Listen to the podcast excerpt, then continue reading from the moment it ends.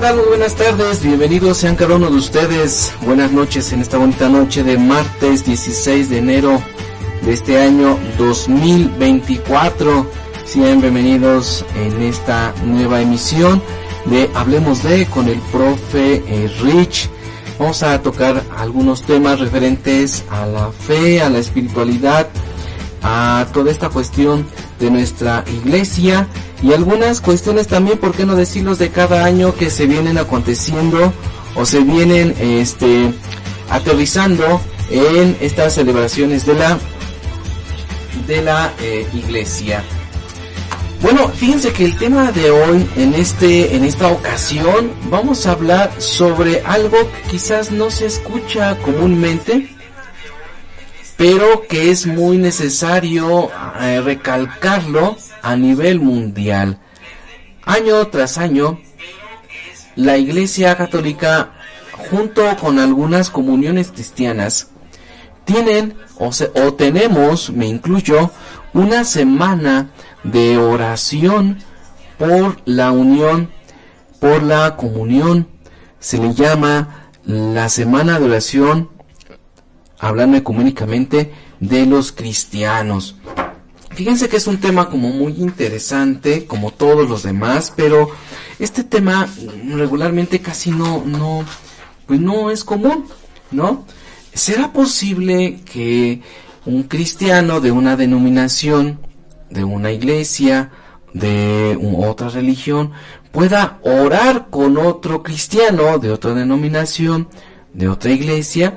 Bueno, pues todo es posible, todo se puede llevar a cabo. En primer lugar, ¿qué es la semana de oración por la unidad de los cristianos?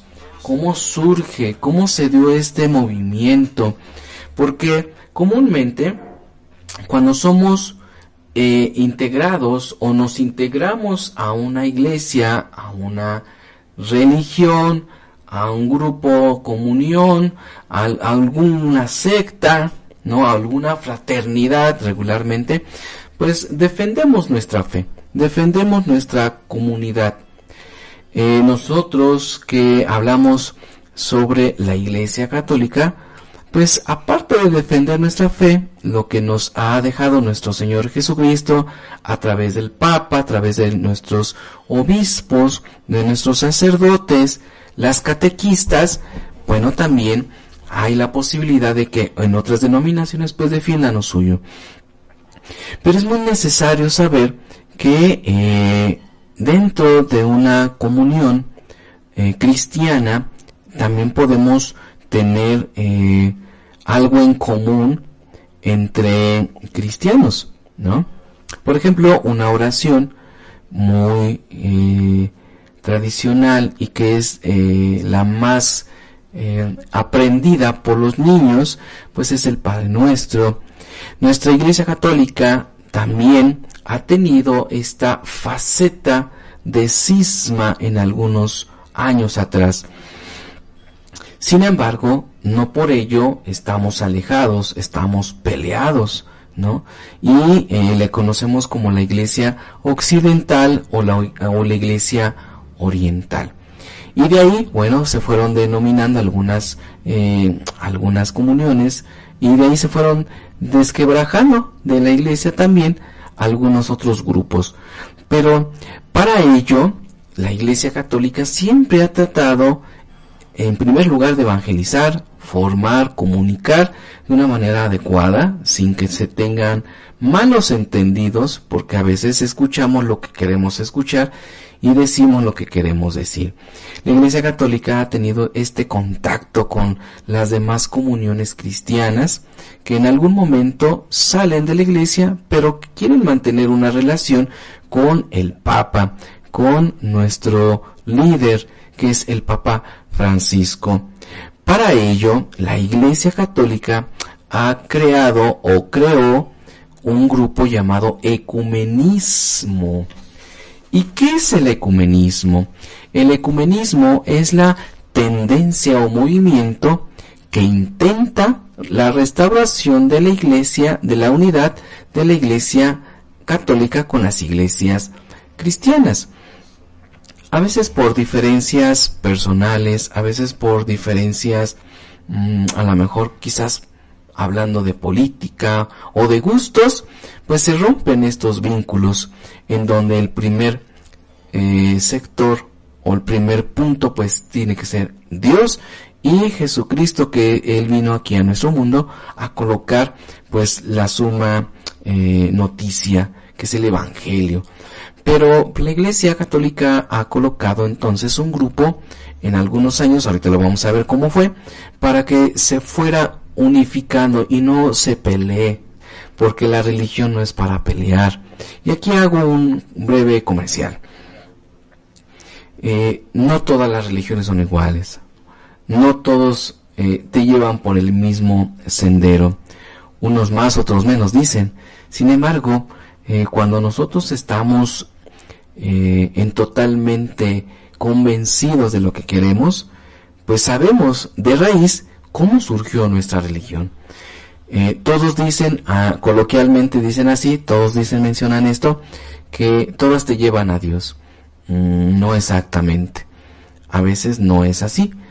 Pero, bueno, ese es otro tema.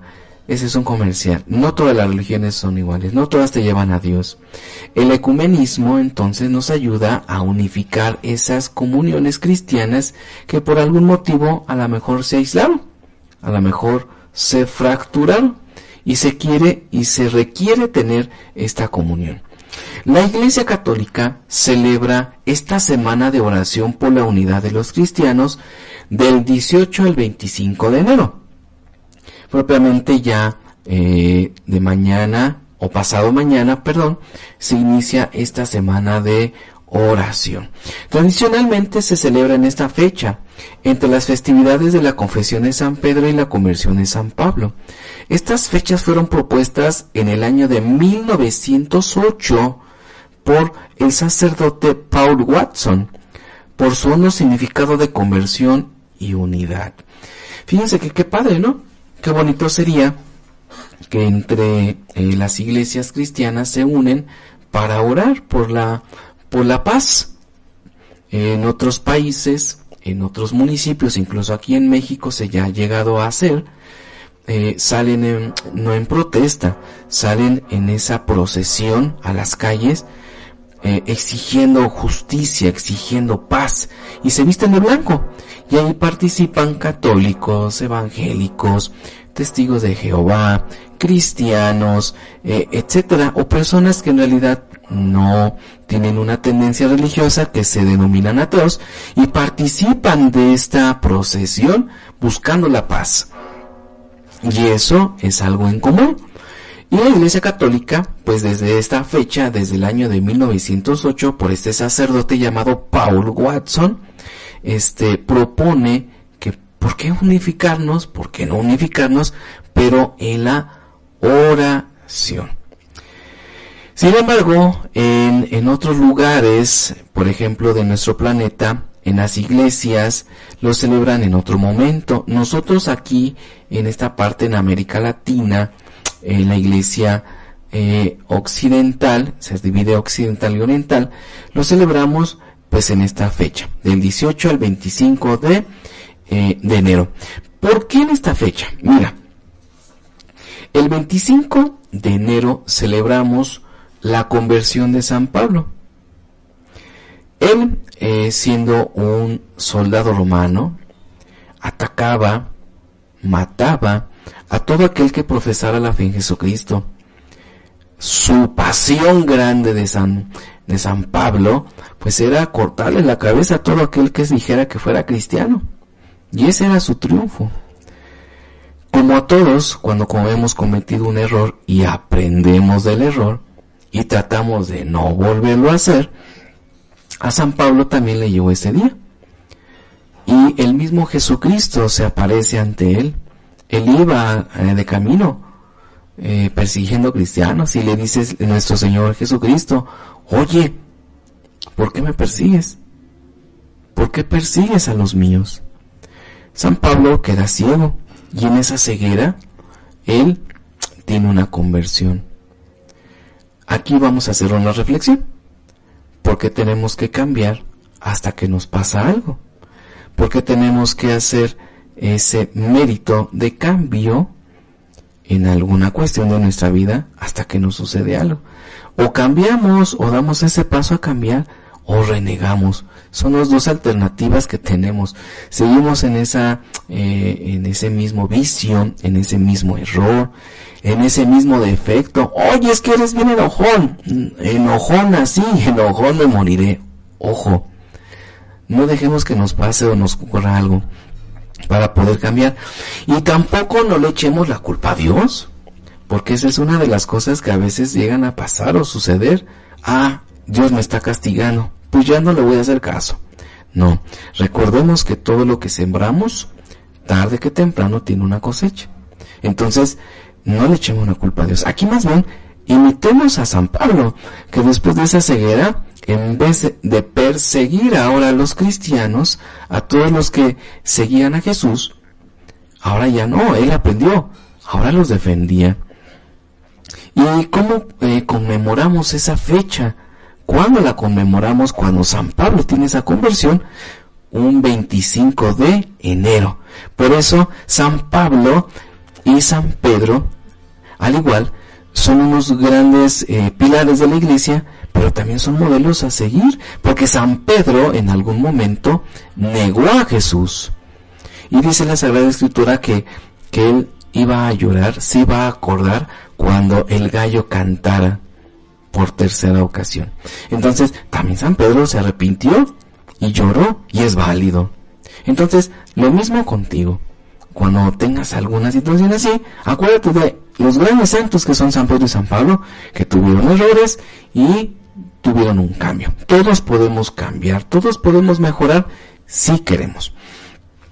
Bueno, entonces, este, esta semana surge como una iniciativa en un momento en que las confesiones cristianas oraban juntas para lograr la plena unidad de la iglesia.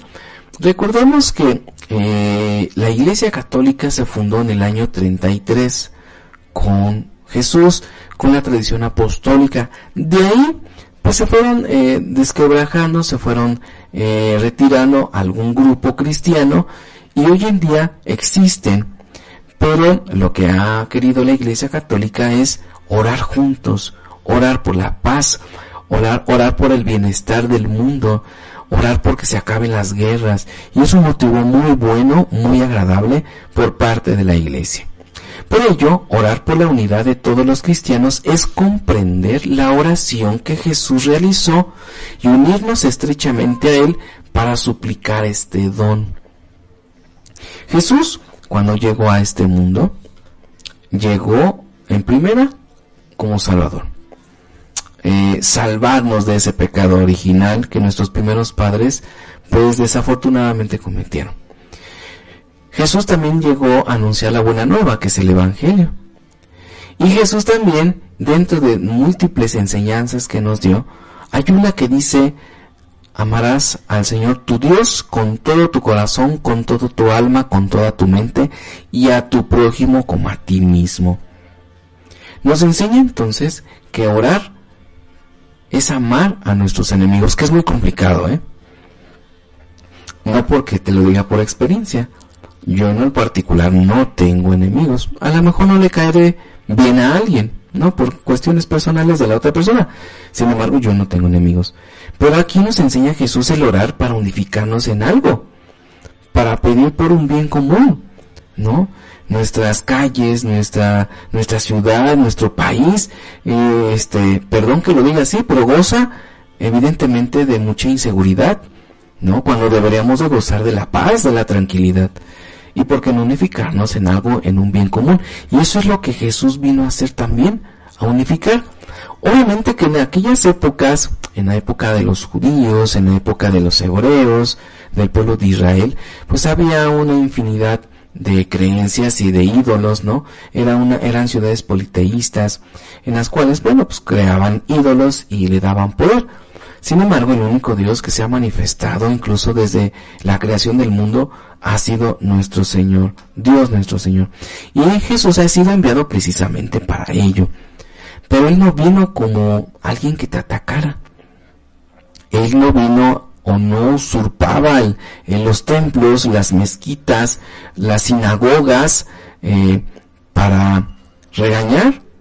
Al no ser que en la, cita bíblica donde dice que sacó a todos con unos látigos, pues es que habían hecho eh, el templo, dice así la escritura, el templo de mi padre lo convirtió en un mercado, ¿no? Entonces, esa es otra situación. Pero sin embargo, Jesús nunca vino a, a debatir, él vino a colocar lo que era o lo que es hoy en día. Y habían otras creencias que ponían en juicio de tela, en debate, lo que él mencionaba. Y aquí entra entonces también cómo pudiese ser que los sumos sacerdotes en aquella época, los fariseos incluso, decían que como un chamaquillo, un muchachito, se autoproclamaba hijo de Dios, o que supiera tanto o más que ellos. Por eso colocaban preguntas para que él se equivocara, ¿no? Y Jesús aún así, ¿qué creen? No los atacó, no les puso los pies para que se cayeran, al contrario, los invitaba a la unidad, los invitaba a trabajar por el bien común. Entonces, eh, Jesús nos invita a unirnos estrechamente a Él para suplicar este eh, don de la unidad. Desde 1968, los temas de cada semana de oración por la unidad de los cristianos son elaborados conjuntamente por la Comisión Fe y Constitución del Consejo Ecuménico de Iglesias y el Pontificio Consejo para la Promoción de la Unidad de los Cristianos de la Iglesia Católica.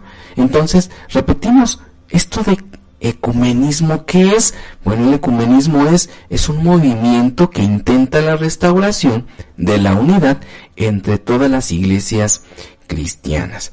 Entonces, cada año hay un tema a, eh, a proponer, se reúnen en esta semana los diferentes líderes de las iglesias cristianas en algún punto eh, estratégico para que todos puedan llegar.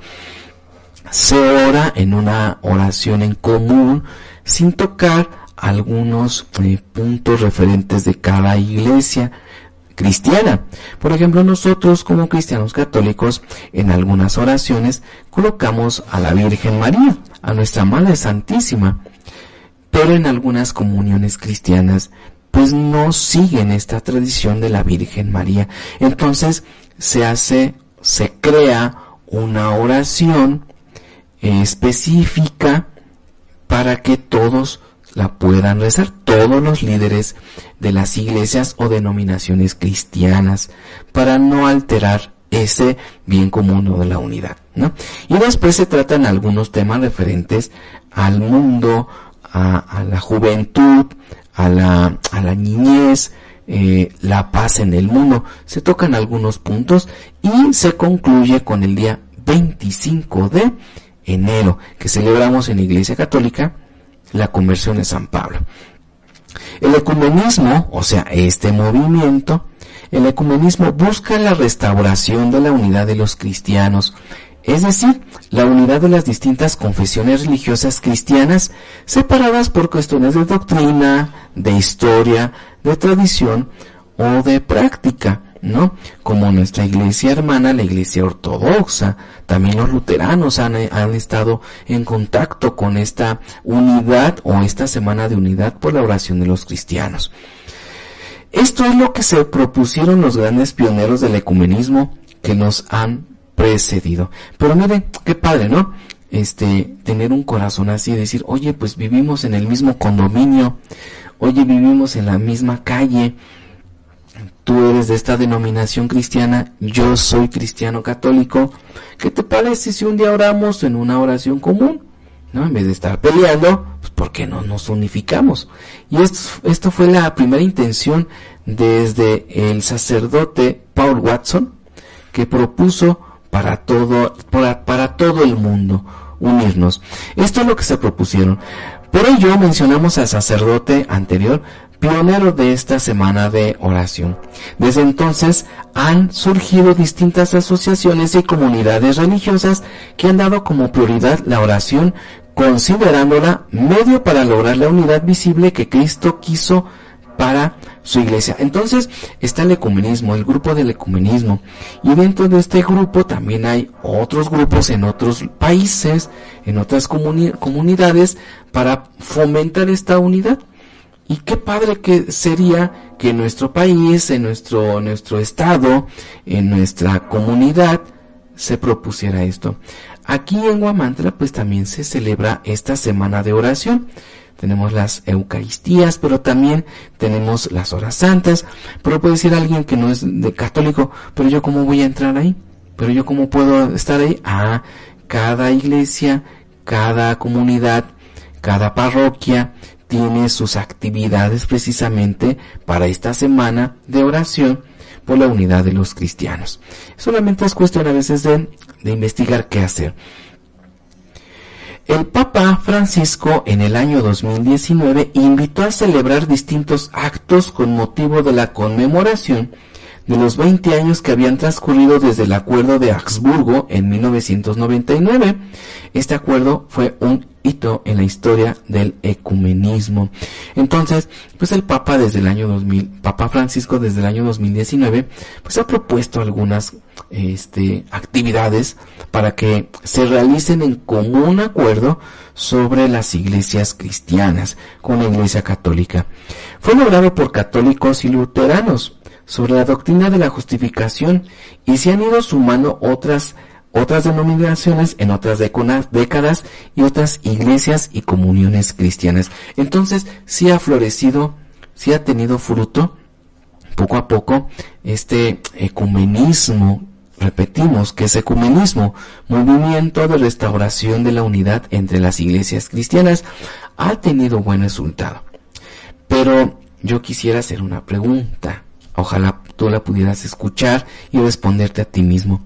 ¿Cómo han logrado que se puedan reunir un luterano y un católico? ¿No? ¿Cómo lo han hecho? ¿O, por, o cómo han tenido? ¿Por órdenes de sus superiores? ¿Por orden del Papa? No. Yo pienso que no. Yo pienso que, que aparte de tener o que somos seres religiosos por naturaleza, también somos seres sociales ¿no? Que podemos socializar, que podemos convivir. Incluso, ¿por qué no decirlo?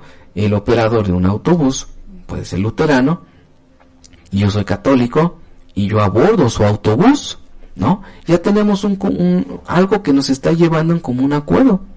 Pago mi pasaje y me lleva tranquilamente. O el vendedor, o el emprendedor, o el... Eh, el dueño de, una, de un negocio, una tortillería.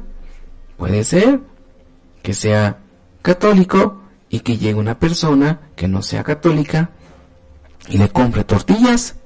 Ya hay, hay una parte social de necesidad, pero también una interacción de respeto, ¿no? Hola, ¿qué tal? Muy buenos días. ¿Me da un kilo de tortillas? Claro que sí.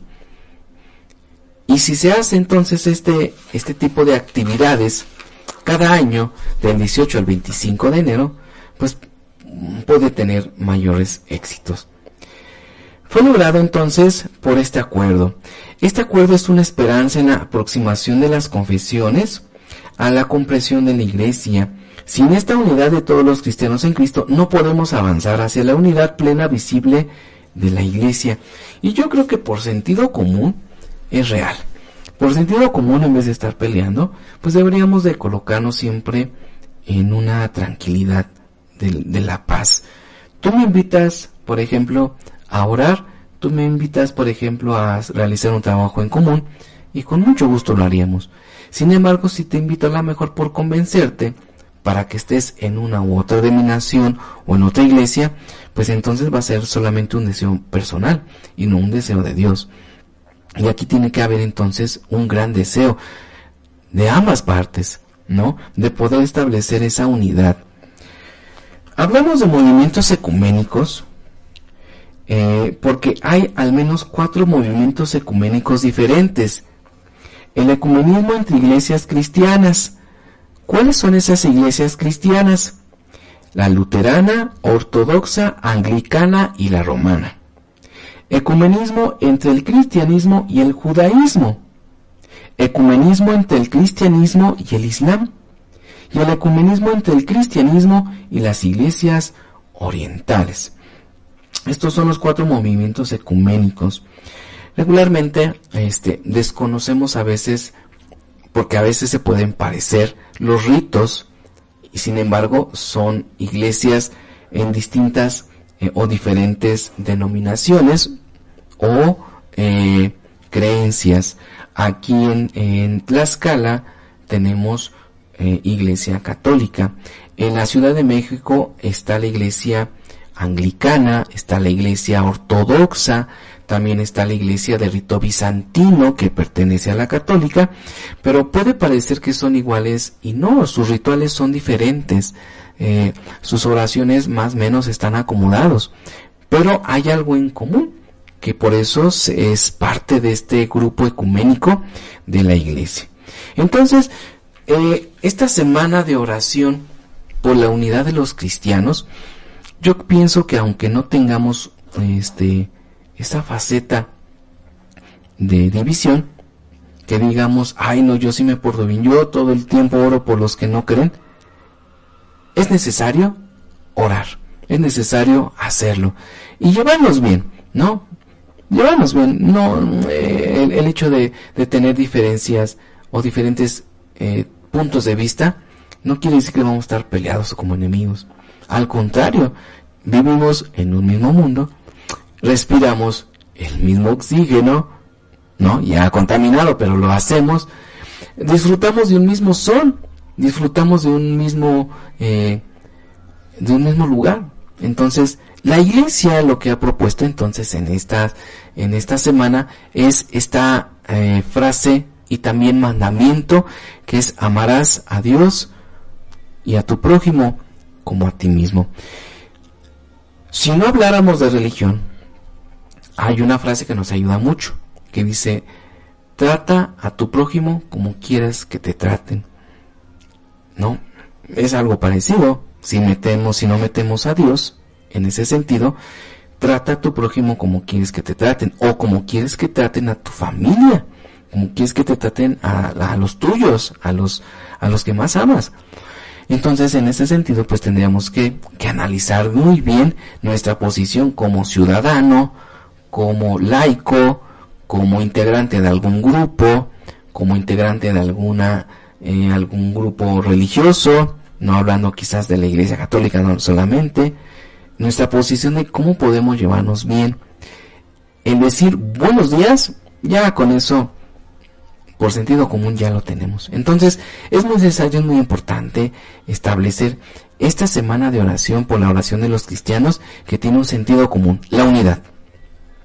La unidad. La iglesia ha propuesto esto. Entonces, repito, que es en primer lugar, que ese ecumenismo es un movimiento que intenta restaurar la unidad de todas las iglesias cristianas.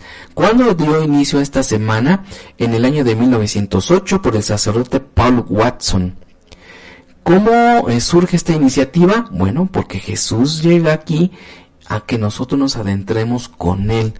Y dice, todos, todos. La iglesia no está, dicen es que en la iglesia solamente hay santos. No, Jesús no vino por los sanos, vino por los que estaban enfermos. Eh, entonces Jesús nos da una gran enseñanza de que la oración pues es para todos, ¿no? Claro, hay una cuestión litúrgica que hay que seguir, hay una norma que hay que seguir, porque de repente dice, ah, bueno, pues entonces, este, si es para todo, pues yo quiero, puedo hacer y deshacer lo que yo quiera en la iglesia. No, espérate tantito. Hay normas, como en todo trabajo, como en toda escuela, como en casa, hay normas que hay que seguir. Entonces, lo importante aquí es la unidad y cómo hacerlo. El Papa Francisco entonces en el año 2019 pues nos invitó a esto, a seguir eh, sembrando y cosechando esta unidad. Y hay cuatro movimientos ecuménicos. Uno, el ecumenismo entre iglesias cristianas, luterana ortodoxa, anglicana y romana. Dos, el ecumenismo entre el cristianismo y el judaísmo. Tres, el ecumenismo entre el cristianismo y el islam. Y cuatro, el ecumenismo entre el cristianismo y las religiones orientales. Pues ese es el tema del día de hoy que hemos tocado de esta semana. Esperemos que haya quedado un poquito claro esta semana de, de, ecumenismo que tenemos en la Iglesia Católica y que podemos compartir con muchos otros. Pues deseo arduamente que esta semana te vaya muy bien, que te vaya de maravilla, que Dios te bendiga muchísimo, que tu trabajo sea fructífero, que tu trabajo sea honesto, que tu trabajo sea lo más eh, sagrado que también podamos tener, que tu familia esté bien, que esté sana, pero sobre todo que tengamos esa fe en Dios. Te saludamos desde eh, esta estación de radio La Peligrosa. Cuídate mucho, que Dios te bendiga y hasta la próxima.